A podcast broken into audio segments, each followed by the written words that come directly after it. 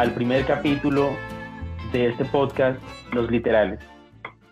Esta iniciativa eh, nace de un grupo, un club de lectura eh, que se desarrolló durante cuatro años en la biblioteca del Banco de la República en Pereira. Mi nombre es Juan Camilo Martínez y el día de hoy les quiero presentar esta, este podcast, esta iniciativa que tenemos cuatro compañeros que queremos hablarles de viajes, queremos hablarles de libros, de cine, de música, de literatura, queremos abordar em, todos los espacios posibles que nos permita la cultura. Hoy tengo conmigo a Alejandra. Alejandra, bienvenida. ¿Cómo estás? ¿Cómo vas? Hey, hola Cami. No, pues estoy la verdad muy feliz de estar grabando este primer capítulo. Emocionada por esta nueva propuesta y de verdad esperando que podamos hacer una conversación muy amena con nuestros invitados. Em, ¿Qué tal, profe Alex? ¿Cómo va? Muy bien, gracias a todos por esta invitación tan especial que hoy se hace, digamos que a todos, a la comunidad que nos quiere escuchar y, que por supuesto eh, está, estaría dispuesta a seguirnos en este viaje maravilloso de reencontrarnos a través de este podcast. Em, pues, ¿qué quiero decir? Hoy hay muchas cosas realmente para decir.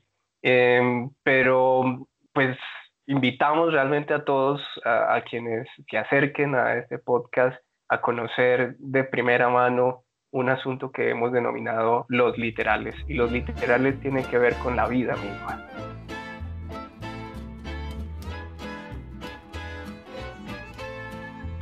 Bueno, y también le doy la bienvenida a nuestro otro compañero, a Santiago, que está en Alemania, que nos manda un saludo desde allá. Santi, ¿cómo está? ¿Cómo va? Eh, muchas gracias Camilo, gracias Aleja por la invitación, también gracias al profesor Alex por estar aquí con nosotros.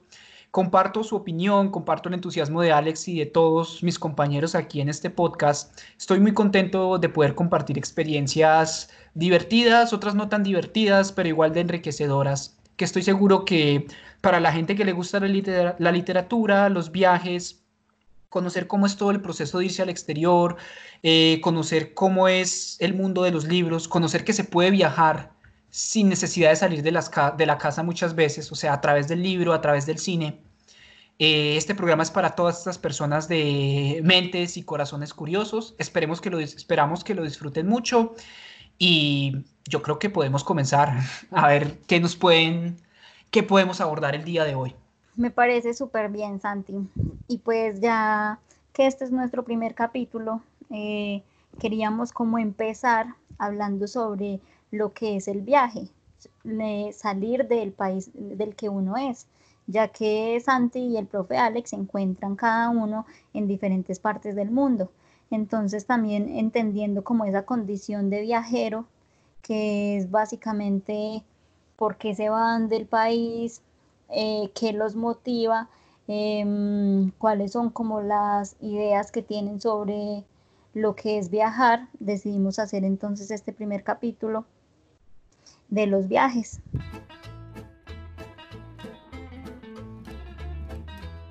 Y yo, yo quisiera preguntar especialmente, pues uno muchas veces conoce de pronto la, la respuesta a esa pregunta de por qué irse o por qué decidirme. Muchas veces pues, uno entiende que uno está en Colombia y todo ese aspecto, pero yo me voy más al ámbito personal y eso se los quisiera preguntar. Personalmente, ¿qué los motiva? ¿Cuáles fueron las motivaciones que tuvieron Santi y el profe para, para finalmente decidir irse del país? Mm, ok, mm, yo creo, pues me gustaría responder a la pregunta primero. Eh, Básicamente, uno en Colombia, pues como bien Camilo decía, se enfrenta a una situación económica un poco apremiante. Entonces, para mí, eh, que tenía, pues, o sea, uno no puede decir que tiene todas las metas claras en la vida, pero tenía unas metas claras eh, sobre qué quería conseguir, qué quería hacer. Eh, traté de encontrar alguna manera de, alcanzar esas metas en Colombia y se me hizo muy difícil, especialmente porque yo vengo de una ciudad pequeña eh, donde pues el desempleo es, los índices de desempleo pueden ser algo elevados Y pues en mi área del conocimiento, que es un área que no sale de trabajo con tanta facilidad, se me estaba complicando mucho el camino. Entonces intenté trabajar en varios sitios, algunos tenían que ver con mi perfil profesional, otros no, la mayoría no. Y pues estuve, yo me imagino que muchos colombianos habrán tenido esta sensación de, estar rodando de un lado para otro sin estar muy seguro de qué debería hacer. Em, entonces, eh, me puse a buscar maneras de poder estudiar en el exterior. Encontré una buena oportunidad de la cual me gustaría profundizar, perdón, profundizar más adelante eh, de cómo eh, pude aprovecharme de esta oportunidad, o sea, contar cómo fue todo el proceso. Pero básicamente esto se debió a que sentía que tenía que buscar una manera de mejorar eh, como mi situación económica. O sea, sé que puede sonar algo banal y, y, pues para algunas personas, pero para mí fue principalmente la motivación, o sea, tener una, una situación económica estable para poder alcanzar metas que yo tengo a futuro. Entonces esa fue la principal razón por la cual quise salir al exterior. Bueno, en, adición a, a, lo que Santi nos cuenta, eh, yo pienso que, bueno, todas las personas eh, se enfrentan, digamos, a situaciones distintas y eso hace que tengamos distintas motivaciones, sin duda alguna. Y una gran parte de la población colombiana eh, se siente afligida por la condición, mm, sobre todo material, económica, inclusive política, si, así se quiere entender. Em, pero digamos que eh, en la experiencia que comparto con, con Santi, las motivaciones inclusive van un poco más allá, porque esto tiene que ver con, eh, digamos, con objetivos personales eh, enfocados a la educación, digamos, que eh, uno encontrar, digamos, que la fuente del éxito en la educación eh, procura que, el, digamos, el, la experiencia o procura que la motivación sea distinta a simplemente irse del país en busca de, de dinero y eso hace que simplemente en el momento en que se llega a ese país o a ese lugar de destino, empiece uno a, buscar un trabajo y que pueda estar sometido a cualquier condición laboral en, en el país que haya decidido llegar. Eh, comparto entonces la idea de, de, Santi con relación a que ahí sí hay una motivación, por supuesto, uno no quisiera irse de su país, puesto que es ahí donde siente su corazón, es ahí donde conoce personas, es ahí donde realmente eh, siente con su lengua, que es para mí lo más importante, sentir con la naturalidad que proporciona el hecho de una lengua materna. Eh, pero eh, la motivación entonces va, va girada o va ligada a esa idea de, de conseguir posibilidades académicas y eso en consecuencia ayudaría a mejorar, digamos, una situación económica o material. Mm, en, en, mi caso, eh, sucedieron cosas, hubo una serie de, sucesos que, que, me obligaron a, a, pretender salir del país, eh, pero principalmente nunca había sido mi, mi, ilusión más grande, puesto que yo, eh, digamos que de algún modo gozaba de cierta estabilidad económica, de ciertas posibilidades laborales, y, y bueno, eh, pues debo decir que eh, no es fácil, digamos, recurrir a, a, esa idea de viajar al extranjero y más si uno piensa eh, en lograr viajar a un país de primer orden, porque pues hay unas, digamos, hay unas condiciones que uno debe en primera medida cumplir.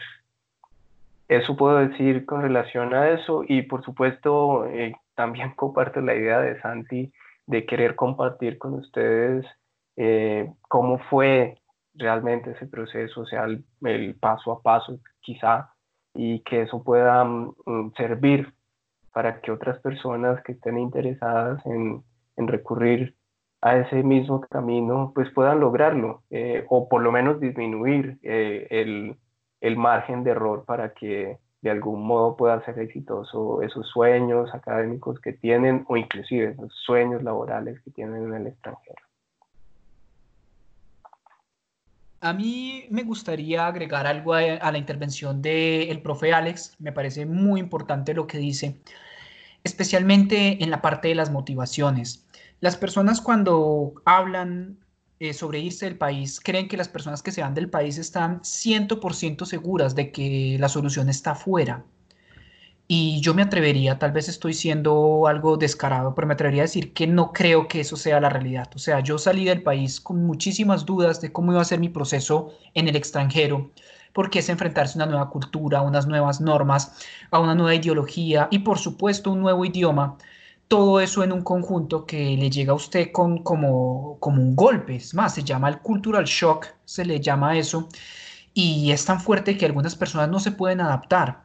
Entonces, me gustaría pues decirle a los oyentes que están como en el proceso de, pensar en ir al exterior, de planear su, vida al exterior, de que si tienen dudas eh, de las motivaciones, de si se deben ir o no, eh, deben estar como en paz consigo mismo y saber que esas dudas van a estar mucho tiempo con ellos, porque inclusive yo estando aquí en el exterior, todavía tengo dudas sobre si de haber venido, si no de haber venido, aunque sigo mi proceso y estoy muy contento con mi proceso, mi proceso es académico, sé que al principio mencioné lo del trabajo, pero pues eh, lo del trabajo fue como, perdón, sobre la situación económica, pero realmente yo salí al exterior para terminar eh, un proceso académico muy importante que naturalmente me abre puertas en el campo laboral y por esa razón también tuve esa motivación para salir.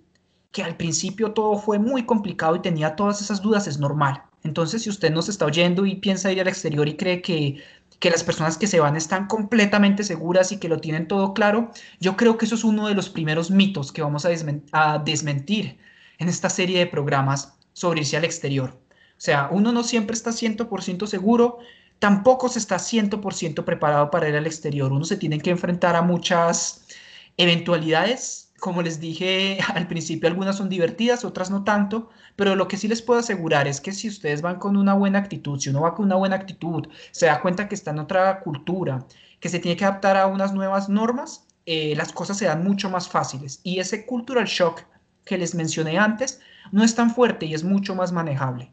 Entonces, básicamente quería como comentar eso al respecto.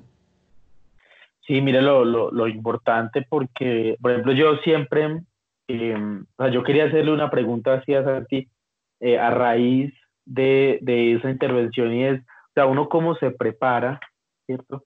Uno cómo se prepara para salir del país en el que lleva toda la vida eh, viviendo. Usted creció aquí en Colombia, ¿cómo se prepara uno para llegar a Alemania y darse cuenta, como usted alguna vez nos lo dijo, de que uno tiene un ser humano al frente y no hay forma de comunicarse con él? Eh, me encanta, o sea, me encanta esa pregunta, inclusive me estaba riendo ahí detrás de bambalinas, porque es cierto, o sea, esta es una de las situaciones graciosas que van a tener que enfrentar, y graciosas y frustrantes. Nosotros en Colombia o en cualquier país que hablen su lengua nativa, por más que hablen rápido, por más que tengan diferentes acentos o diferentes términos, al final se entienden porque está en español pero usted es tener frente a una persona que habla completamente otro lenguaje y tener que expresar algo complicado como preguntar el horario de un tren, la dirección de un lugar, son cosas que lo golpean a uno. Entonces, es, al principio yo pensaba en eso y la mejor preparación que tuve fue aprender frases sencillas que se pueden presentar en el día a día frases relacionadas con el transporte público, frases relacionadas con afirmaciones, como hacer una afirmación adecuada, una negación, o simplemente una frase que puede sonar graciosa y es no le entiendo, ¿no? Esa frase puede eh, ayudar un poco para que, o sea, si usted está en una situación en la que le preguntan algo y usted no sabe qué responder, simplemente puede decir no le entiendo, es suficiente, es mejor pasar como extranjero o a pasar como grosero. Y en, en alemán, ¿cómo se dice? No le entiendo o... Muy buena pregunta. Eh, yo lo que decía era que hablaba poco alemán, entonces yo decía algo parecido como Ich spreche bisschen Deutsch, bitte. Entonces, oh, me disculparán los ah, nativos alemanes los que hablen mejor alemán que yo, pero mi alemán es alemán de guerrilla, por así decirlo. Es alemán para defendernos, es alemán de rebelde.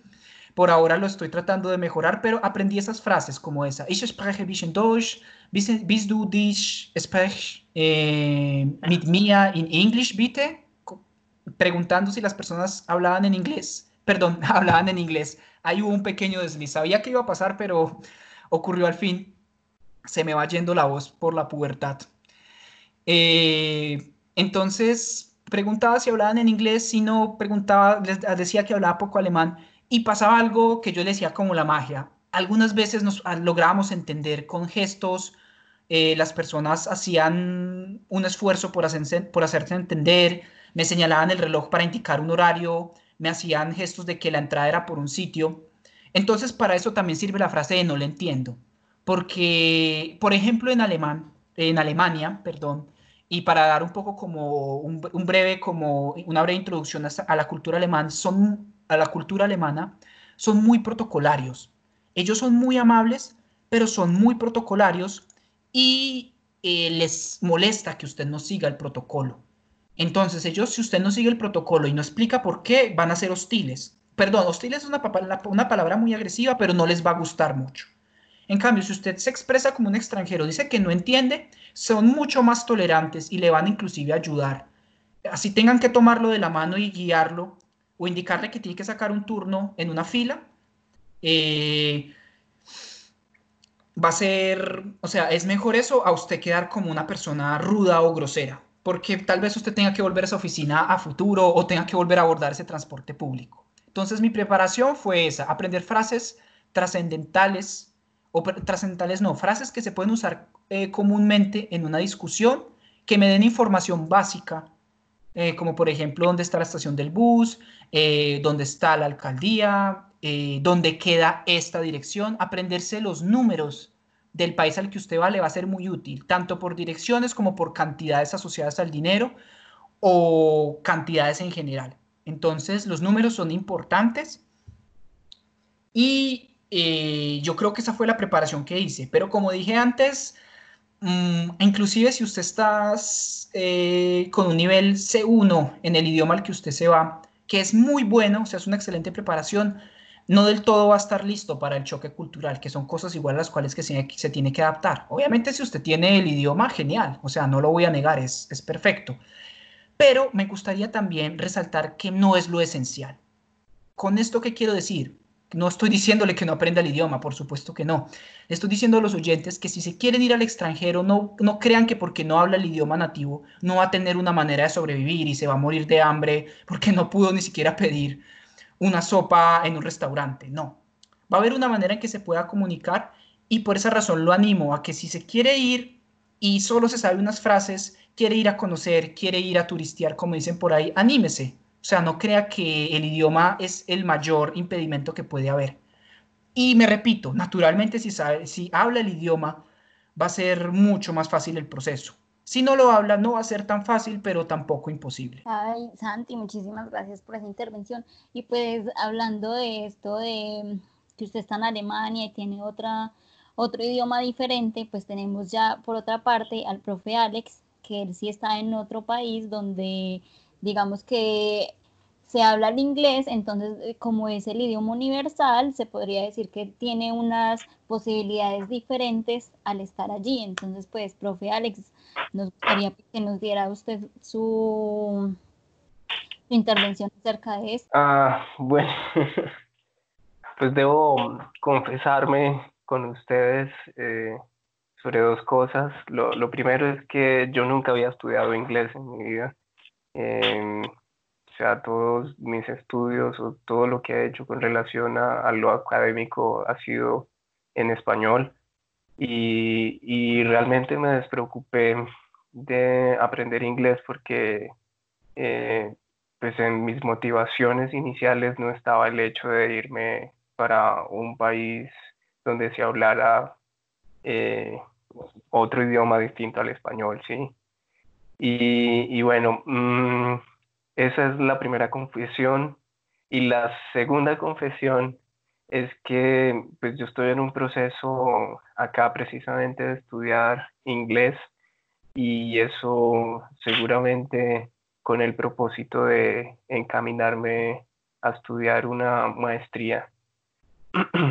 y bueno, pues comparto mucho de lo que dijo Santi, sin duda alguna. Eh, pues yo creo que Santi tiene, digamos, un, doble, una doble exigencia en términos de que pues el alemán no es, digamos, un, un idioma del que en Colombia se reconozca con facilidad o que se enseñe tan siquiera algunas algunos eh, diálogos básicos o alguna forma gramática del alemán no tenemos digamos eh, el acceso eh, formal dentro de la educación que se nos da en Colombia en cambio digamos que el inglés como lo decía Aleja es un idioma eh, más universal. Hay muchos, muchas personas que hablan inglés por asuntos de negocios, asuntos de comercio, asuntos de, mm, eh, de turismo, en fin, que podría resultar más fácil. Em, pero eso también, eso también, digamos que es un mito a la hora de, de enfrentarse propiamente a la cultura inglesa. O sea, como decía Santi, te puede tener un nivel de un C1, por ejemplo, y, estar, digamos que, eh, tener las herramientas, tener los, eh, los mecanismos para, efectuar una comunicación más efectiva, pero eso no te va a asegurar eh, nada, ni siquiera digamos, eh, mejores o peores oportunidades en términos de conseguir alimentos. O sea, si usted va a un supermercado y quiere una pasta, hable o no hable inglés, la va a conseguir. Eso sí, o sea, no te vas a morir de hambre por saber o no saber inglés. Pero eso sí marca, digamos, diferencias eh, muy profundas eh, en la idea de que te facilita la vida eh, no te la complica mucho y, empiezas también en un proceso distinto en términos lingüísticos a conocer de otro modo la cultura, o sea, adentrarse un poco, digamos, en las expresiones, a, asuntos ya más asociados al comportamiento propiamente que da cada lengua. Mm, entonces, ese ha sido mi proceso y, y claro, comparto además con Santi esos mecanismos que es aprender frases eh, que son efectivas a la hora de solicitar necesidades, em, a la hora de solucionar necesidades, a la hora de, enfrentarse a su rutina diaria, un poco eh, yo les recomiendo que se figuren en su propia imaginación cuál podría ser la rutina que usted puede tener en ese país nuevo. O sea, siempre es muy importante las direcciones, siempre va a ser muy importante saber ah, hacer uso del, sistema de transporte, siempre va a ser muy importante solicitar, eh, digamos, en un restaurante o en alguna eh, eh, o en algún café, alguna bebida o algún alimento. Así usted no sepa cómo se llama específicamente el, ese alimento usted puede indicarle a quien le esté atendiendo que usted quiere el combo 3 y el combo 3 como venga eh, se lo va a comer. Entonces, eso es, y, y, creo yo que pues eh, particularmente el inglés es un idioma eh, muy interesante con relación al español.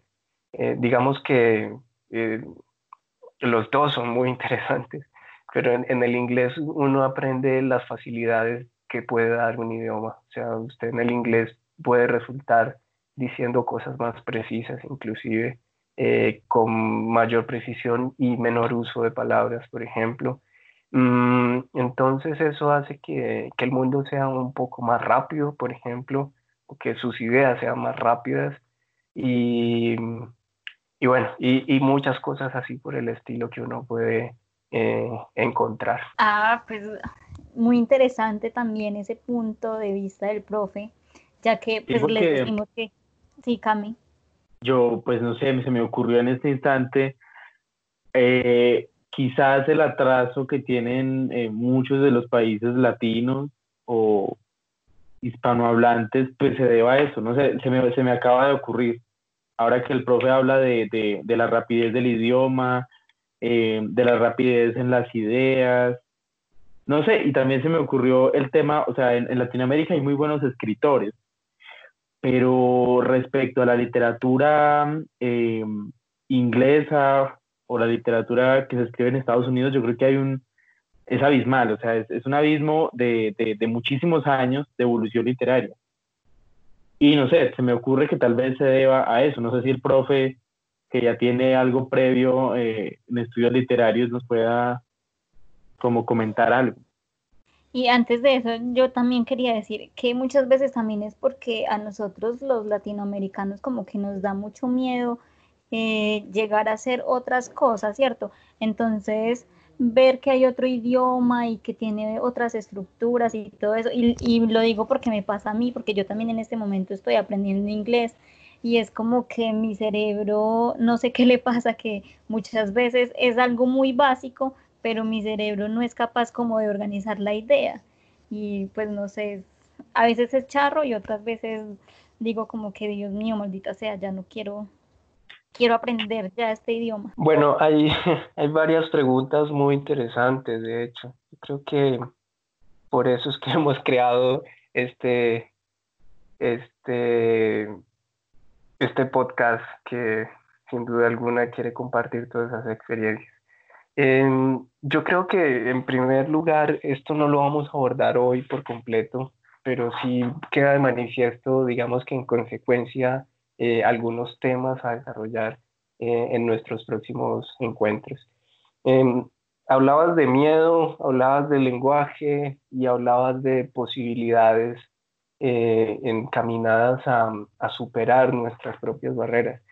Yo pienso que que lo que permite, lo que permite el viaje a otros lugares es precisamente ver que el mundo no es ese mundo que hemos construido con nuestra limitada forma de ver las cosas, ¿sí?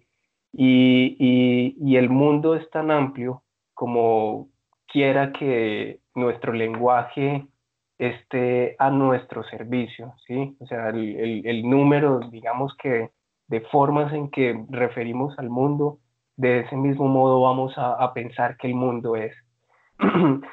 Eh, conocer otro lenguaje, conocer, por ejemplo, el inglés, en contraste del español, yo he presentido un poco eso que decía mm, eh, Juan, pero yo no estoy muy seguro finalmente que el problema sea el lenguaje, en términos de la pobreza que viven los países latinoamericanos.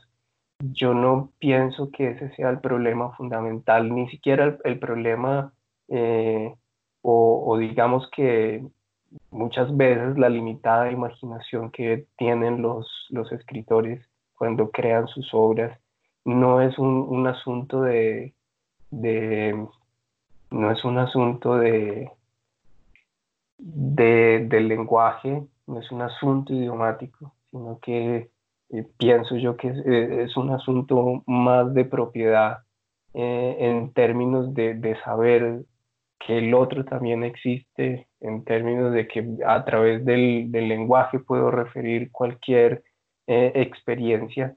O sea, el, el, hecho de que el inglés, mm, digamos que sea con mayor precisión lo que vayas a decir, no quiere decir que en español no se diga eso mismo. Nosotros hacemos eh, muchas hipérboles, por ejemplo, pero eso también construye unas formas culturales y es ahí donde yo sí creo que hay una diferencia en términos eh, propiamente, digamos que inclusive comportamentales, pero la pobreza no tiene nada que ver con eso.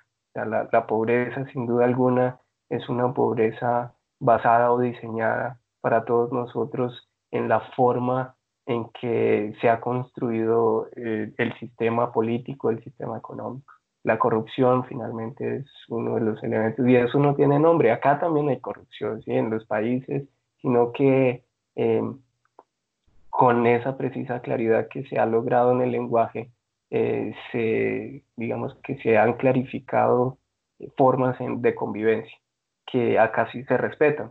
No tiene nada que ver con el lenguaje, es una categoría de la moral que es el respeto. Y eso en español existe, en alemán existe, en, en mandarín existe, en cualquier idioma, digamos que existe eh, esa procura del valor del respeto y, y por tanto eh, creo que mm, en esa medida se tendría que dar realmente formas de convivencia mejor. Eh, yo para finalizar, y me gustaría como hacer un pequeño comentario para también darle como un poco ahí de, como soportar la idea del profesor Alex eh, acerca del idioma y también las diferencias culturales que se pueden abordar respecto a las diferentes sociedades. Por ejemplo, noto que en Latinoamérica se vive una, una realidad de que tanto el gobierno como los ciudadanos no hacen su parte. O sea, el gobierno sabemos que en muchos casos es extremadamente corrupto pero cuando los ciudadanos tienen la oportunidad, tampoco siguen las normas. Entonces, eh, aquí en Alemania, por ejemplo, el gobierno, obviamente hay corrupción, naturalmente corrupción en todos lados hay, pero no es en tan gran escala como se puede ver en algunos países latinoamericanos. Y otra cosa es que los ciudadanos alemanes siguen las normas, obedecen. O sea, aquí se decretan unas normas respecto al coronavirus y se siguen. No hay fiestas. Usted acá jamás va a ver a la policía poniendo comparendos por fiestas porque no se lleve tapabocas, ningún tipo de esas cosas, ningún tipo de esas medidas que sí se han notado en algunos países latinoamericanos. Entonces yo, creo que eso más que el idioma, como decía el profesor Alex, es una cuestión más social que se nos ha ido arraigando a nosotros como latinos, que creemos que es el otro el que debe hacer, no nosotros. Tanto del lado del gobierno como del lado de los ciudadanos tenemos esa idea que se ve reflejada a veces en nuestra indisciplina, en nuestra dejadez. Somos unas excelentes personas, quiero decir que en Latinoamérica somos muy, somos muy empáticos, nos llevamos muy bien, somos muy cariñosos, como dicen inclusive los extranjeros, pero tenemos que trabajar un poco más en esa parte. Entonces, eso era lo único que quería decir. Eh, muchas gracias por invitarnos a este programa. Mm, espero que nos podamos seguir viendo con regularidad. Creo que cada domingo vamos a tener la oportunidad de poder subir un nuevo episodio.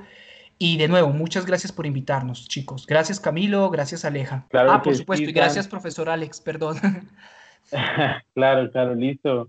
Muchachos, yo creo que podemos, hoy hablamos de todo un poco. Yo creo que eh, en un próximo episodio, cuando ya le demos propiamente una entrada a nuestro podcast, podremos empezar a avanzar en estos temas. No, y sabemos que lo que hay es tela por cortar de viajeros. De verdad que es bastante extenso el tema, así que Cami, muchas gracias. A ustedes todos, muchas gracias. Recuerden, nos vemos cada domingo en este podcast, Los Literales. Muchas gracias.